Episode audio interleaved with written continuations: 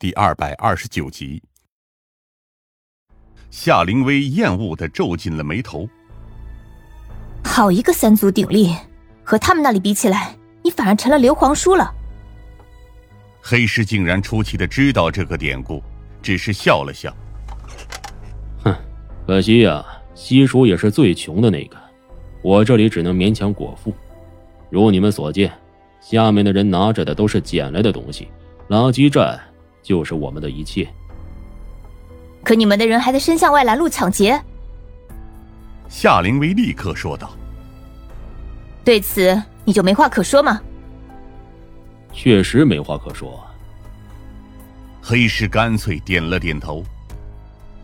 因为这样的抢劫根本没有任何意义，没有人会少到进入深巷深处，因此我布置在那里的人，更多的只是为了防止其他两家的人摸过来而已。我摸了摸下巴。你刚刚说有上层和下层，既然上层是三足鼎立，那么下层又是什么？黑石这才露出了凝重的表情。下层。就是伸向更下一层的废弃下水道地区，里面比这里更像迷宫，既有干旱的废弃管道，也有充足的水道。盘踞在里面的那群人，是我们三个势力都很忌惮的家伙。黑石自嘲的笑了笑。那人名叫王叔，然而事实上，我们当中甚至没人见过这个人。下水道。他在里面能从事什么生意？黑石看了我们一眼。一种极其依赖秘密的航道以及物流的生意，一种极为暴利的生意，但同时又极其危险。沾染他的人，只能得到家破人亡的下场，但又有不少人会沦陷在他的威力之下。世人都对此深恶痛绝，但是却没有办法将其直接禁绝。王叔做的是药物生意，我这么说，二位应该明白了吧？药物，无需解释，这个词实际上就已经说明了一切。夏灵薇瞪大眼睛，几乎是半天才反应过来。你的意思是你这里有人在做那种生意？显然是的。我沉声说道。看来这小小的身下。还真是藏了不少大鱼啊！黑狮则饶有兴趣的看着我们。怎么，二位对于这王蜀的生意也有些兴趣吗？不，我们并不为此而来，只是为了搜索那个装坟厂区而已。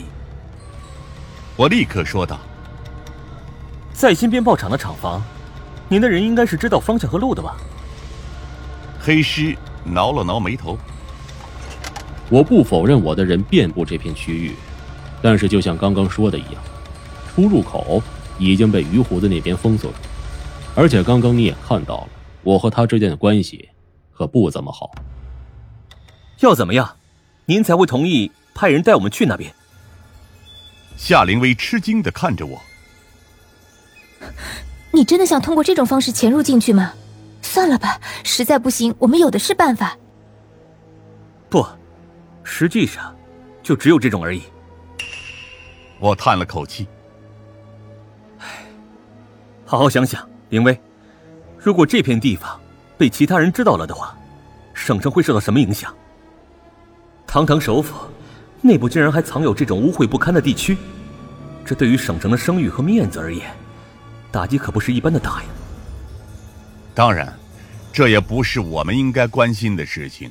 绝密组只查命案，其他的一切和现在的我们都没关系。黑狮看了我们许久，最终还是坐了起来。算了，我不妨就做个好人，毕竟待客之道还是要的。阿昭，带着你的人进来。之前见过的那个老昭，立刻带着他那几个手下狐疑的走了进来。而且也充满疑虑的打量着我们。带着几位客人去北边的冰库。黑师淡定的说道：“尽可能避开鱼胡子那些人。”呃，冰库。老赵愣了一下。可是那地方不是在鱼胡子手下吗？哼，这就看你怎么操作了。放心，鱼胡子那边应该也不会急着跟我干架，咱们还有时间。我站了起来，感谢您的配合。不知道我们该做些什么来回报你们的好意。你们能去那边，就已经是给我最大的好意了。黑狮若有深意的看着我，我这才意识到，此人看上去可能还真的没那么简单。离开这座水泥砖的房子之后，夏灵薇才深吸了一口气。我还真搞不懂你是怎么想的，你没忘了我们的目的吧？当然没忘。我点了点头。搜索在新鞭炮厂的相关厂区，查找分尸地点，这不是我们一开始就计划好的吗？只是也没人能想到会节外生枝到这种地步。我皱着眉看着脚下的巷子深处，老赵他们正在试着疏通那边的垃圾堆。据他们所说，沿着这边走安全一些。